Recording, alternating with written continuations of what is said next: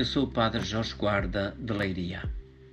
Sabemos por experiência própria a importância e o poder das palavras nas relações humanas.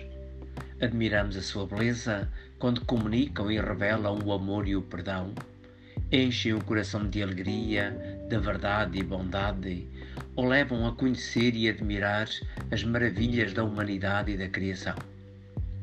Se assim é com as palavras humanas, ainda mais força e beleza têm as palavras de Deus e, em especial, as de Jesus.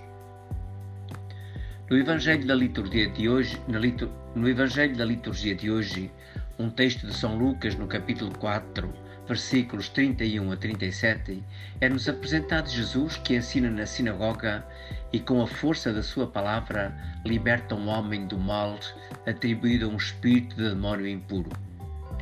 Ao ouvir uma voz forte que o interroga e o identifica como o Santo de Deus, Jesus, em tom severo, dá-lhe a ordem: cala-te e sai desse homem. Imediatamente o homem ficou liberto, completamente curado. As pessoas ficaram entusiasmadas com Jesus e espantadas com a força das suas palavras. Deus também nos fala, ensina e transforma quando ouvimos ou lemos o Evangelho e a Bíblia. As suas palavras são portadoras da vida do próprio Deus para nós. Se as acolhermos com total abertura de coração e as meditarmos, revelam-nos que Deus nos ama, que a sua força e misericórdia são maiores do que qualquer mal, substituem em nós os medos pela confiança e a coragem, purificam-nos das faltas, curam-nos a cegueira espiritual e levam-nos a agir de forma concreta pelo amor. Elas iluminam o nosso olhar e entendimento, permitindo-nos reconhecer as maravilhas de Deus nas pessoas e na própria criação. Assim, não nos impressionamos com as aparências da realidade, mas tornamos-nos capazes de captar nela a verdade e a beleza mais profundas e permanentes. Chiara Lubick, fundadora do movimento dos focolares, descobriu a beleza e a força transformadora da palavra de Deus ensinou-nos a pegar numa palavra de vida de cada vez e a tentar pô-la em prática nas variadas circunstâncias do nosso dia a dia.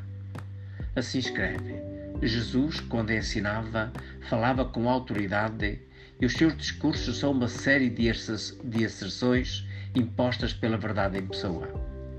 Por isso, é bom reevangelizar-se, assimilando-as uma a uma, até que penetrem no profundo da alma, quase sua substância, nova forma mentis do homem novo em nós. E fazer isto é a mais profunda, íntima e segura revolução que também hoje é necessária. Toma hoje em atenção esta palavra do Evangelho. Todos se encheram de assombro e diziam entre si: Que palavra é esta? Ordena com autoridade e poder aos espíritos impuros e eles saem. Inspirado por ela, não percas nenhuma oportunidade de a pôr em prática. Agarra este desafio, agradecer a Deus as belezas da Sua palavra e da criação.